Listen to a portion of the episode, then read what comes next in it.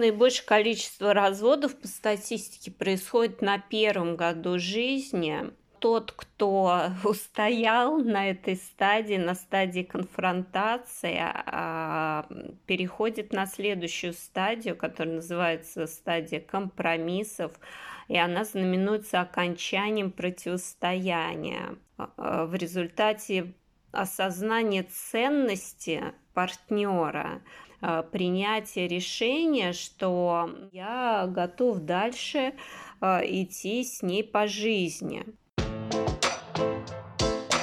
Подслушано у психолога. Подкасты.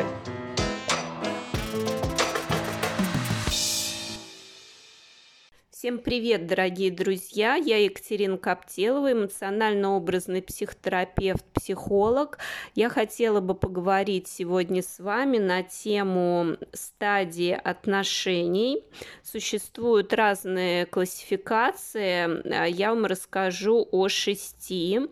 Они называются стадия добрачных отношений, стадия конфронтации, стадия компромиссов, зрелых супружеских дружеских отношений, экспериментирование с независимостью и ренессанс супружеских отношений. Давайте рассмотрим первую стадию. А, она называется стадия добрачных отношений. Она продолжается в среднем около 9-12 месяцев, характеризуется а, состоянием эйфории, доминирует это состояние, иногда сверхценность э, партнера своего, да, все видится в розовом свете, не замечаются недостатки партнера, они игнорируют, игнорируются, усиливается половое влечение к партнеру. К концу этой стадии отношения друг к другу становятся более критичными, замечаются недостатки, на которые ранее не обращали внимания. А, и нередко на этой стадии отношения прерываются. Но если за время а, люди стали по-настоящему близки и дороги друг другу, принимается решение вступить в брак, цель которого укрепление отношений. А вторая стадия – стадия конфронтации – начинается с того момента, когда партнеры начинают жить вместе. А, или они уже вступили в брак, или они э, находятся в гражданском браке, да. А тут э, что происходит? Становление пары, становление семейного уклада и принятие ответственности.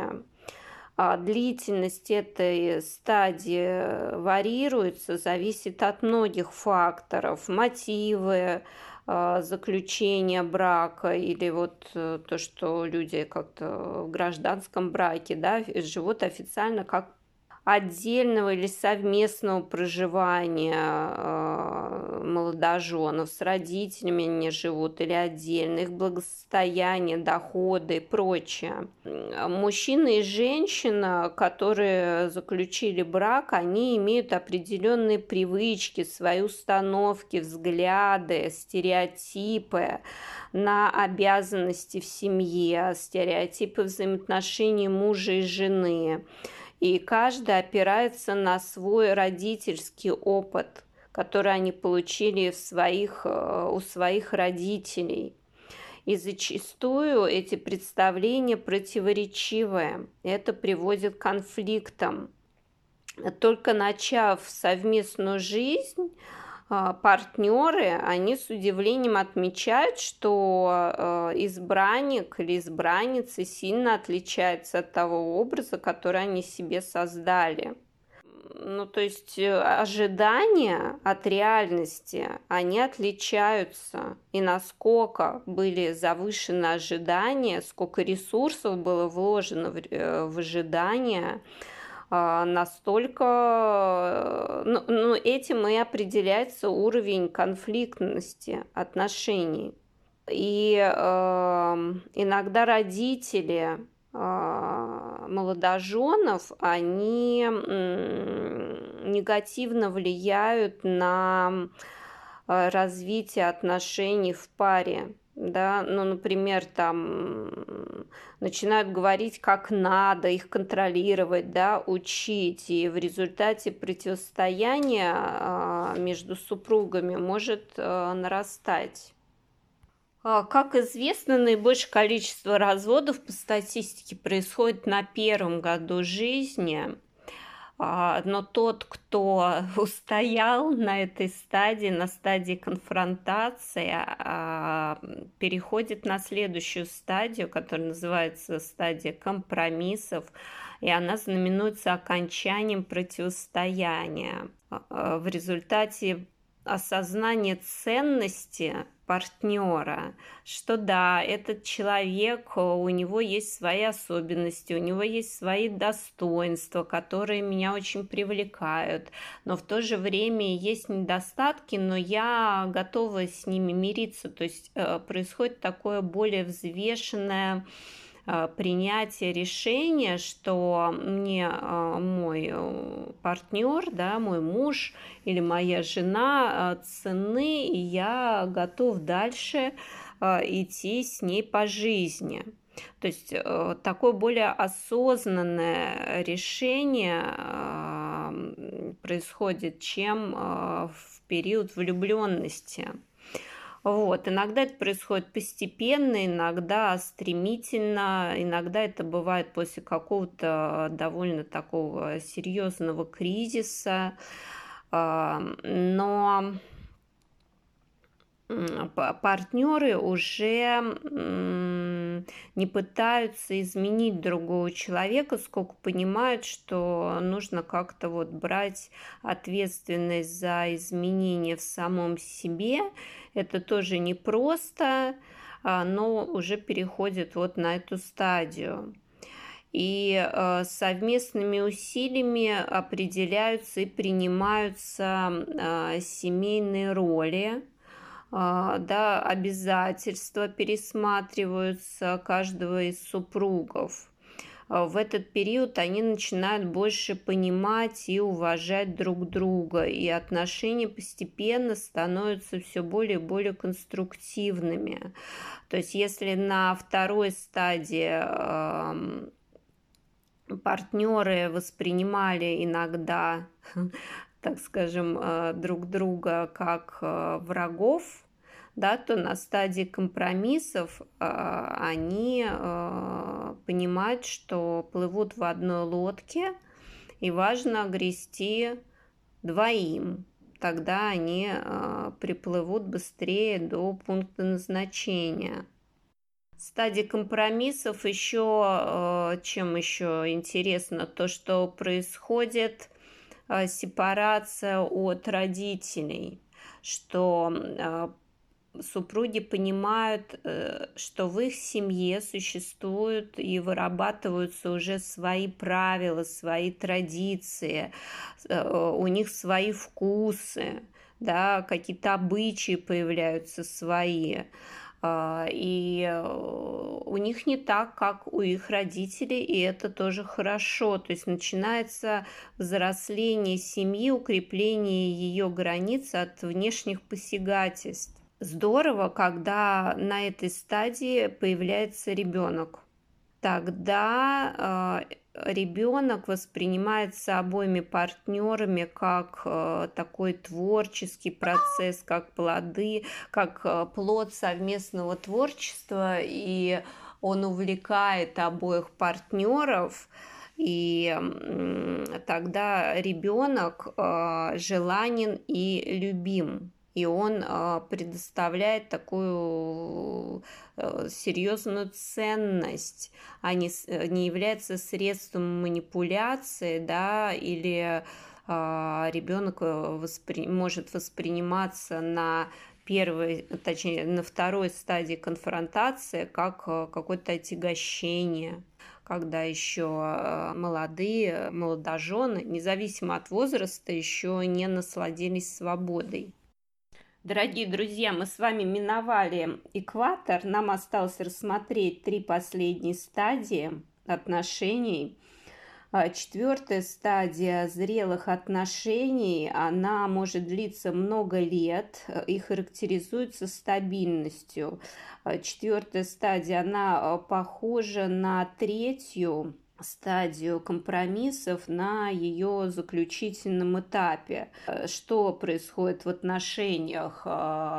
в отношениях э, партнеры проявляют уважение к друг другу, они осознают ценность своих отношений, ценность своего партнера, больше фокусируются на достоинствах, да, проявляют э, принятие, смирение к недостаткам своего партнера.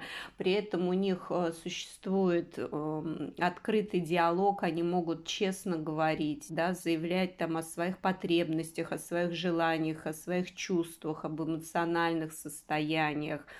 То есть они уже партнеры э, чувствуют себя, что они точно в одной команде, у них есть общие цели, у каждого свои цели, и они помогают, э, поддерживают друг другу, друг друга э, идти по жизни и э, строят свою семью.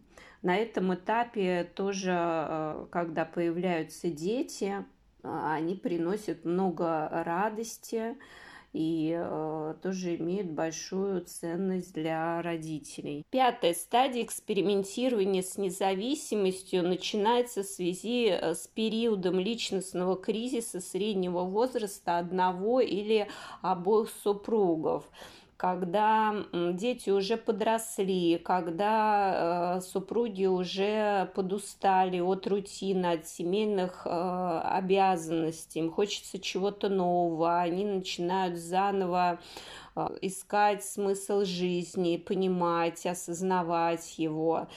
И у кого-то может быть бессознательный страх, что так и будет всю жизнь, и что хочется чего-то нового, что-то яркого, каких-то ярких да, красок в жизни, и хочется что-то а, менять.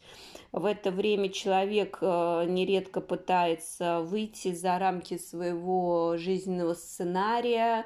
Некоторые меняют работу, некоторые меняют вообще профессию, кто-то переезжает в другую страну место жительства, ну а некоторые, к сожалению, меняют семью. Но вот чтобы до этого не а, доводить, важно осознавать, что кризисы в жизни – это норма, это нормально. Если бы не было кризисов, то человечество бы давно бы уже вымерло, мы бы не развивались. Любой кризис – это новые возможности. Поэтому здесь, если а, вы видите, что а, ваш партнер в кризисе, ну ничего страшного, это пройдет. Вот, тут э, можно давать ему поддержку, верить в его развитие, верить, доверять его темпу, а, его развития, да, любить его, а, но не спасать, потому что это очень важно, проходить кризисы самому, а, тогда рождается да, что-то новое, и человек выходит на новый уровень. Сложнее, конечно, когда оба партнера находится в кризисе. Вот. Но тут тоже э, важно это учитывать, принимать. Да, возможно, да, э, стоит обратиться за профессиональной помощью, поддержкой, ну и э, доверять, опять же, этому этапу, что в конце концов все будет хорошо. На стадии экспериментирования с независимостью и во время прохождения кризиса среднего возраста важно а, уделять э, время и внимание самому себе, а, не ожидать, что супруг опять же, да, будет хорошим, сделает меня счастливой, а важно слушать себя и понимать, осознавать, э, какие мотивы э, того или иного моего выбора, зачем я э, что-то хочу изменить, почему, сделать такую ревизию да, в своей жизни, подумать, где я нахожусь, куда я иду, а, что мне для этого нужно. И э, не бойтесь экспериментировать, пробуйте. Кстати, вот очень интересно, кто не отгулял, скажем так, э, подростковый кризис, тот потом уже вот там в 35-40 лет начинает э, бунтовать и заявлять о себе, что вот он такой, вот он хочет этого, э, хочет того, и ему все равно до всех других. Поэтому важно кризисы проходить в свое время. Ну и последняя, заключительная стадия отношений, шестая, называется стадия Ренессанса. Она знаменуется тем, что семья сумела пережить кризис, и эм, нередко отношения между супругами становятся еще более близкими и доверительными, э, чем до него. А, после кризиса среднего возраста, ну, это мы рассматриваем благоприятное да, прохождение этого кризиса. Каждый из партнеров может выйти на новый а, виток своего личностного роста, а, найти свое предназначение, может, э, как я уже говорила, да, изменить свою профессиональную деятельность. И дети уже подросли, и супругам хорошо друг с другом, когда они э, целостны сами по себе, и каждый двигается в своем направлении, получается такая благоприятная, взаимообогащающая а, среда. Итак, дорогие друзья, мы с вами рассмотрели шесть стадий отношений. С вами была Екатерина Коптелова, эмоционально-образный психотерапевт, психолог. Желаю вам с вашим партнером жить долго, счастливо, в любви и радости. Пока. Подслушано у психолога. Подкасты.